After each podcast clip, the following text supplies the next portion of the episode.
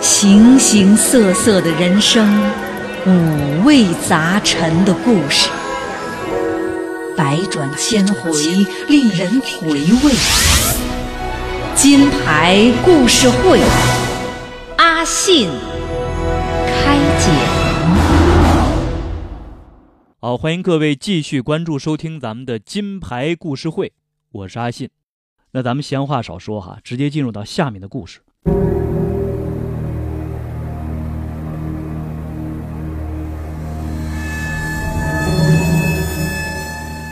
大龄剩女在相亲派对中偶遇了正在侦破母亲凶手案的警探，两人在闲聊中逐步把嫌疑人锁定在一个妇女身上。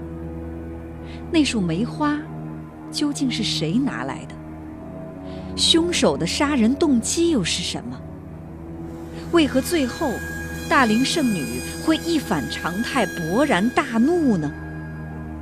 故事。电车相亲派对即刻开始。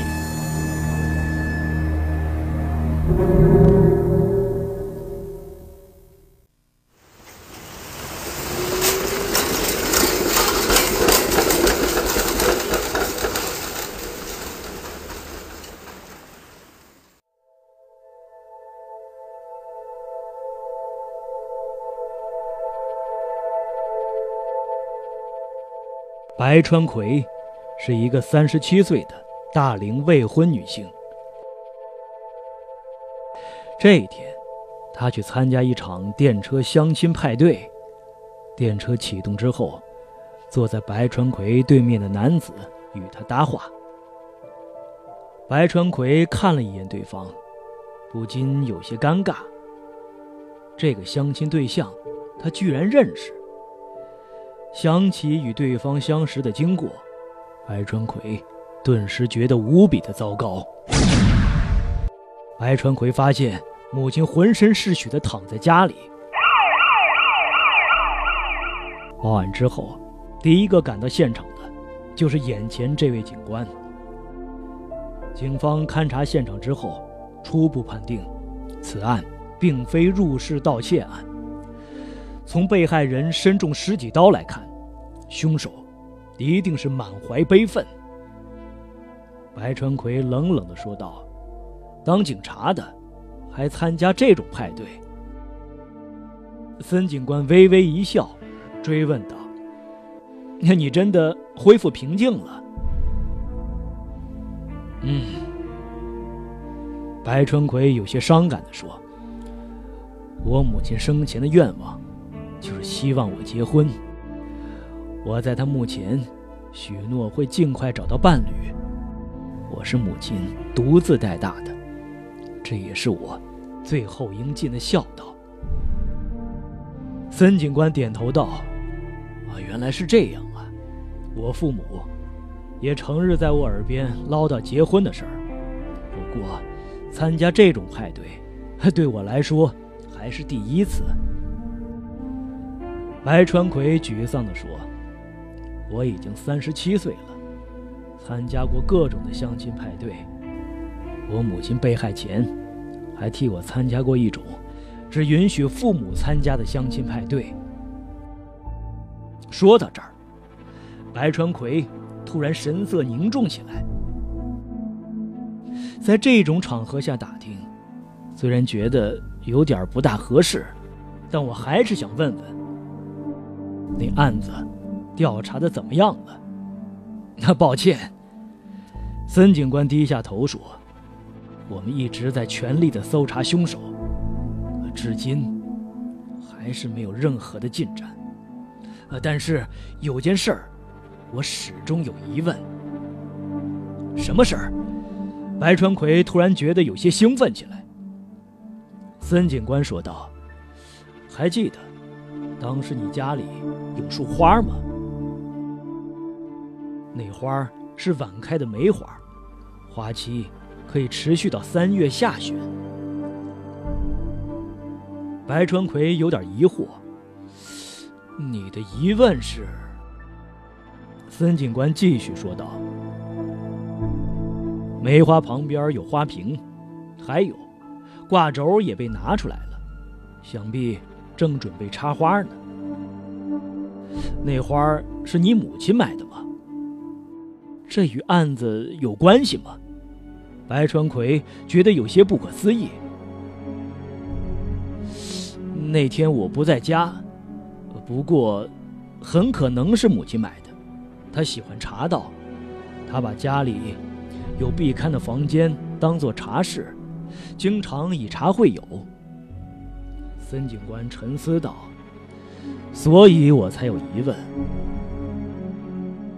如果梅花是用来做茶室里的插花，没必要准备那么多。”如果用大花瓶还说得过去，可预备的花瓶又特别小。白川葵问道：“照你的分析，那梅花不是我母亲买的？附近的花店有没有见过这种花？或许是家里来了客人，客人随手带来的礼物。”孙警官说道：“呃，这件事儿。”我和其他警察说过，白川葵突然想起了什么。呃，在发现母亲被害之前，我看见一个五十多岁的女人从我家里出来，但我不认识那个人。是他送的梅花吗？他会是凶手吗？孙警官若有所思道：“有这种可能。这样的话。”我们可以进行另一种推测：案件发生时，刚刚进入四月。如果去花店买花，一般会选择代表春天的樱花。这个季节，偏偏买晚开的梅花，也太缺乏情趣了。因此，有可能是客人的自家院子里种了梅花，于是剪下来。作为礼物的，有道理。白川葵赞叹道：“可是，孙警官皱着眉说：‘倘若送花人是凶手，那他为什么要把花留在现场呢？’这个我能猜到。”白川葵的表情突然严肃起来。凶手不想引起旁人的注意。手捧鲜花，毕竟太显眼了。倘若他家院子里种有梅花，回家的时候手里还捧着一大束梅花，被认识的人见到，一定会觉得异常，所以才把梅花丢下。假说送花人是凶手，一定会在梅花上留有指纹的。孙警官点点头说：“说的对呀，当时厨房的菜刀不见了。”他应该就是凶器，看来非预谋犯罪的可能性极大。排查栽种梅花的家庭，核对主人的指纹，或许就可以查出犯罪嫌疑人了。你现在仍然没有想起来什么值得怀疑的人吗？白川葵困惑地摇摇头。我母亲从不招人恨。孙警官想了想，突然两眼放光。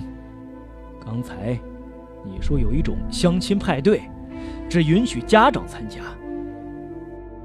或许你母亲在那儿招惹谁了？男方家长相中了你，而你母亲却不满意对方。事后，他们非常在意自己儿子被拒一事，于是怀恨在心。多方调查，查出你家的地址，然后去拜访你的母亲，询问被拒的理由。突然勃然大怒。据我们调查，你看见那个五十多岁的陌生女人，就是你母亲在这个相亲派对上认识的。白川葵的脸上浮现出了一抹笑意。我们好像就要找到凶手了。啊，请等一下！突然，从他们身后的座位上站起来一名男子，三十岁出头，体格健壮，脸涨得通红。他走过过道，径直来到他们身旁。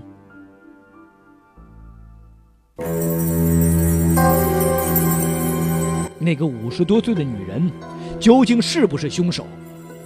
而那个梅花是不是凶手拿来的？那个上面会留有指纹吗？相亲派对上认识的人是那个人吗？这种种的疑惑，咱们接着往下听。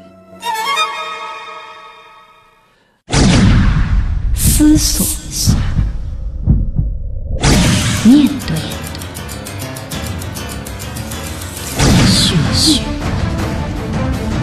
和那些在你脑海中出现的名侦探一样，寻找一切蛛丝马迹。跟随我们一起拨开重重迷雾之后，隐藏的真相。金牌。故事会，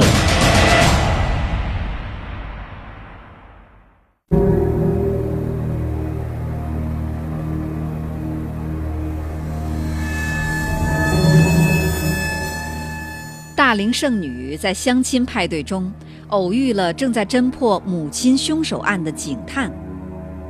两人在闲聊中逐步把嫌疑人锁定在一个妇女身上。那束梅花。究竟是谁拿来的？凶手的杀人动机又是什么？为何最后大龄剩女会一反常态，勃然大怒呢？故事《电车相亲派对》正在继续。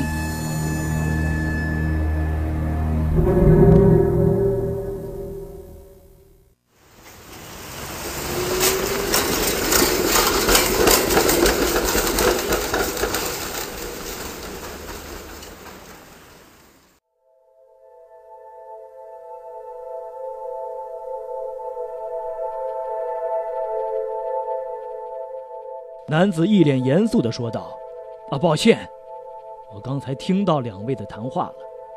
我想，无论如何，我也不能再保持沉默了。两位谈论下来，认定凶手是那个五十多岁的女人。你们指的，恐怕就是家母了。我家院子里就种着梅花，家母捡了梅花去他家，但家母……”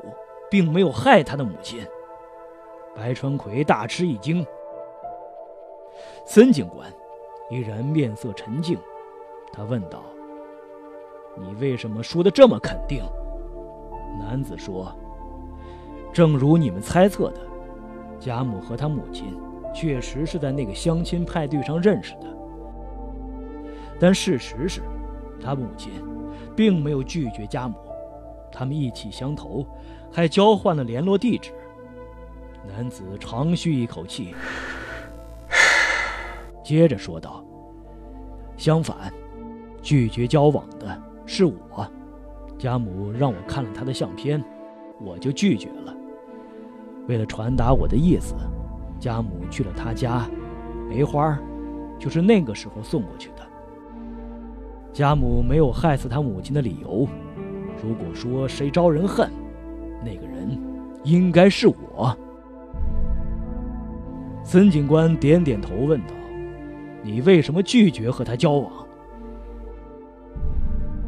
男子犹豫道：“我参加过不少相亲的派对，在很多派对上都见过他，所以……”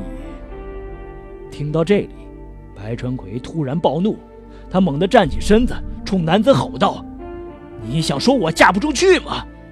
你想说我是滞销货？少开这种玩笑！我注重学艺修养，努力把自己打造成有魅力的女性。我也有好几次机会，甚至都到了谈婚论嫁的地步，最后都因为母亲而告吹。她以自己不喜欢为由，随便加以拒绝。有事没事的乱搅和，弄得婚姻离我是越来越远了。我结不成婚。纯粹是他一手造成的。孙警官微微一笑，缓缓开口道：“原来是这样，大家眼中关系良好的母女，竟然如此敌对，太让我吃惊了。这是你犯罪的动机吗？白川葵猛地一惊，他没有回答孙警官的问题，而是继续对着那个男子吼道：“你不要胡说，你是在说谎！”那不，他没有说谎。孙警官依然语调平缓，他说的都是事实，警方已经核实过了，只不过。今天这场相亲派对，让我们有了一次意外的合作。白春葵吃惊地问道：“你在说什么呢？”孙警官微笑着说：“我刚才已经说了一些。你还记得那天在茶室里有一副挂轴吗？”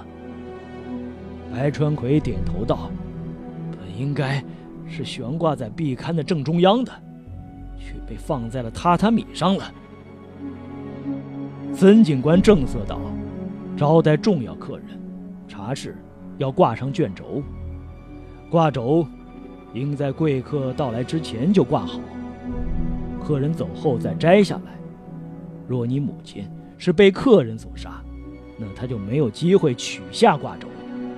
也就是说，他母亲离开你家的时候，你母亲还活得好好的，然后你回来了。”交往被拒，母亲没完没了的数落，使得你像刚才那样，一时之间失去了理智，最后竟然挥起了菜刀。白川葵听完这番话，像泄了气的皮球，瘫倒在地。